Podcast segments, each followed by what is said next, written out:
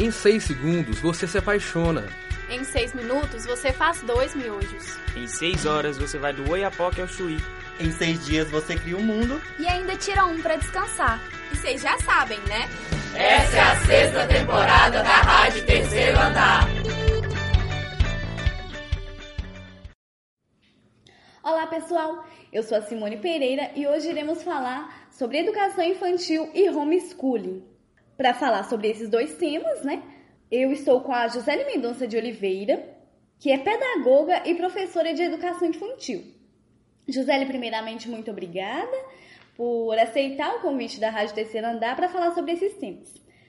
E para começarmos aquela perguntinha básica, o que se entende por educação infantil? Bem, Simone, eu que agradeço pela experiência né, de estar aqui falando sobre os temas referentes. É, educação infantil se refere a uma etapa da educação básica que vai de 0 a 6 anos de idade, onde chamamos de primeira infância. Dentro da educação infantil, as crianças são estimuladas através de atividades lúdicas, brincadeiras e jogos a exercitarem as suas capacidades e potencialidades emocionais, sociais, físicas, motores e cognitivas. Ela é oferecida gratuitamente em instituições de ensino que eh, são denominadas creches e pré-escolas. No Brasil, ela é obrigatória a partir dos 4, 4 anos de idade. E caso a criança não seja matriculada a partir dessa faixa etária, seus responsáveis legais ficarão sujeitos a ações judiciais. É, antes de iniciarmos é, propriamente assim no tema do homeschooling, eu gostaria de falar sobre a sua experiência. É, você trabalha né, na educação infantil há 21 anos. Como que foi o seu processo e como que está sendo essa experiência, já que você trabalha até hoje, na educação infantil?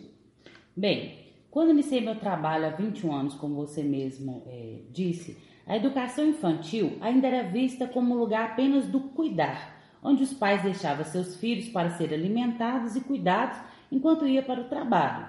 Agora, felizmente, né, no que diz respeito à educação infantil, o ensino teve uma evolução significativa. Apesar de ainda ter muito para é, fazer, né, os governos hoje eles estão tendo é, vendo a importância de melhorar a infraestrutura das instituições, né? Nós educadores também sentimos a necessidade de nos aperfeiçoarmos e nos qualificar para que assim pudesse propiciar um ensino mais qualitativo, né, para é, os nossos alunos. Hoje, por exemplo, todas as minhas ações dentro da sala de aula, desde uma rodinha de conversa até a música da saída, está pautada dentro da BNCC, né, que é a Base Nacional Comum Curricular, que é um documento normativo para as redes de ensino, e também é, baseado nos eixos estruturadores, que rege a educação infantil. Ambos são usados para direcionar o trabalho pedagógico em sala de aula. Então, essas mudanças pedagógicas e estrutura, estruturais trouxeram uma grande melhoria para a qualidade do ensino infantil. Então, hoje, nós entendemos que o educar e cuidar são base fundamental para o desenvolvimento integral dos nossos pequenos. E sobre o homeschooling, o que é o homeschooling ou educação domiciliar? Ó, como é um tema que para mim ainda é novo, então eu não posso falar com precisão, né? Mas assim, segundo o que o meu conhecimento através de reportagens e leitura, é, é uma educação domiciliar, ou seja, um ensino doméstico que consiste em realizar o processo de ensino em casa e não em instituição regular de, de ensino, né? É, nessa educação domiciliar, a família assume por inteiro a responsabilidade de educar a criança ou jovem sem a participação de uma da escola. É legalizada em vários países, como Estados Unidos, Canadá, Bélgica, dentre outros, né? Mas no Brasil ainda é ilegal. É, você falou aí da questão é, familiar, né? Então, por exemplo, se a pessoa, é, a, a, ali os pais, a família não possui, sei lá, uma condição financeira ou para pagar uma pessoa que seja qualificada, por exemplo, com um curso, né, adequado para dar aula ali para o seu filho, são os próprios pais que dão essa educação. Mas nesse caso, os pais eles possuem alguma formação na área ou quem pode dar o homeschooling? Não, é necessário, não é necessário que os pais tenham uma formação na área pedagógica, pois não é uma exigência dessa prática, né? Que é, pressupõe que a criança precisa apenas de auxílio, Sendo assim, os livros e materiais já são suficientes. Né? Em relação aos conteúdos, não há apenas uma, uma maneira de dá-los, né? As exigências variam de acordo com cada país. Então, é, a, a, família ou alguém que a família habilite é responsável por essa educação. Em alguns casos, as famílias se reúnem e educam seus filhos em conjunto. Em outros, como você falou, contratam um profissional na área. Mas não é, é, é, não é necessário que os pais tenham essa formação, né? Porque segundo eles, segundo a, a, essa prática, é, o, o, os pais ou quem for vai fazer apenas um auxílio com essas crianças. José, você citou a questão da BNCC, né, a Base Nacional Comum Curricular, e que ali está né, regularizando e dizendo como que vai ser o ensino é, infantil no, no, no país todo. Mas no caso é, do, do, do, homeschooling, é, essas famílias que dão mesmo a aula para os seus filhos ou que contratam um profissional, elas seguem também esse, a BNCC? Os conteúdos são os mesmos das escolas regulares? Ô Simone, como no Brasil essa prática ainda acontece de forma ilegal, eu não sei como são aplicados os conteúdos. Porém, em países que a prática é legalizada, as exigências vão variar de acordo com cada país. Existe, por exemplo, país que faz uma avaliação anual com, com os alunos que são ensinados através desses métodos, desse método de ensino para validar os conteúdos aprendidos. É, como você falou, né, a educação domiciliar é legalizada em, em, vários países, como por exemplo França, né, Portugal, lá nos Estados Unidos também. É, aqui no Brasil, como você também citou, apesar da legis, é, legislação não, não, não ser regulamentada, né, de acordo com essas práticas aí, se são permitidos ou não, é, segundo o mapeamento né, da Associação Nacional de Educação Domiciliar, ANED, feito em 2016, ah, em volta, né, aproximadamente 3.200 famílias que praticam o homeschooling. É, como você observa esses números? Olha, acredito que por ser algo tão importante, pois vai impactar diretamente na formação da criança e do adolescente, o tema deveria ser melhor discutido e entendido antes de ser legalizado.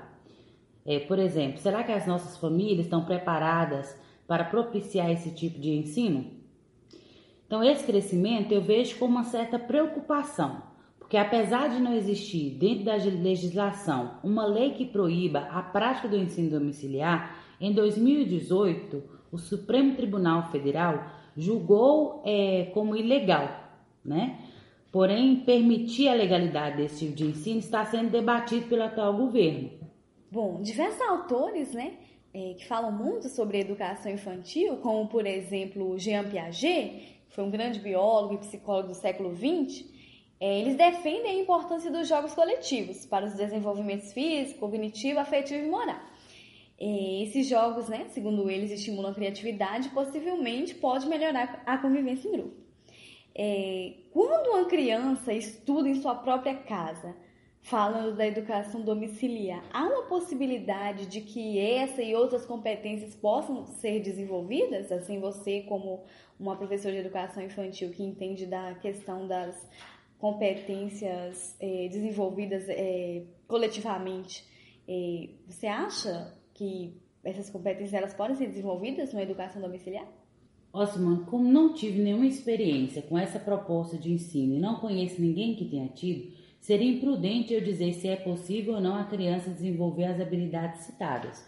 O, que posso dizer é que a criança ela necessita de experiências, né? Ela precisa de experiências. E na minha opinião, a escola propicia à, à criança esses momentos de interação com outras crianças da faixa, da faixa etária similar ou de faixa etária acima da dela mesma, criando um ambiente favorável para o desenvolvimento das habilidades psíquicas e sociais, onde a criança possa de, passa a dividir espaços, objetos, a atenção do adulto, ajudando assim no desenvolvimento da resiliência.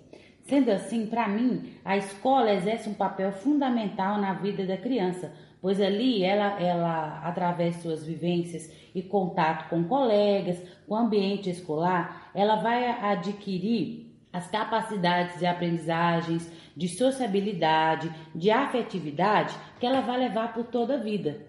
Por outro lado, né, a criança não vai ter aquele coleguinha, né, no caso da educação domiciliar, que tá ali gostando, talvez, de, de, de atrapalhar, incomodando o estudo do outro.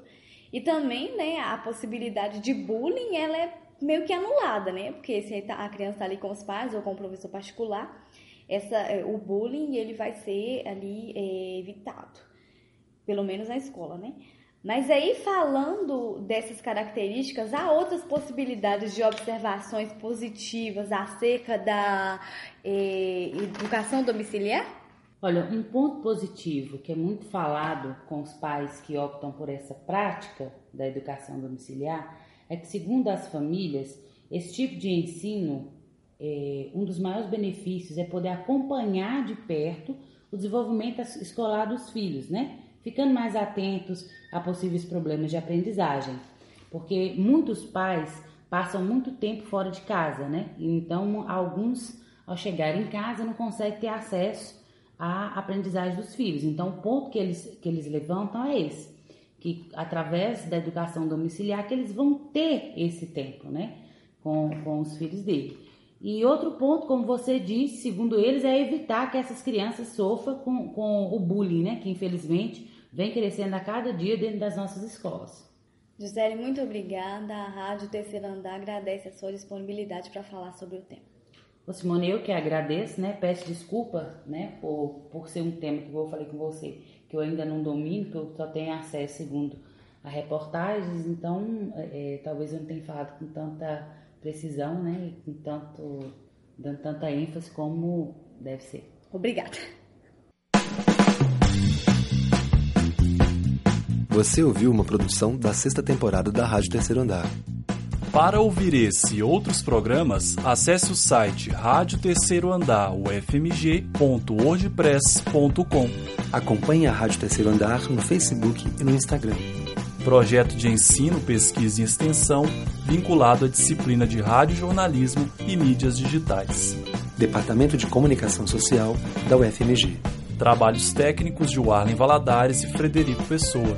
Coordenação geral, professora Sônia Pessoa.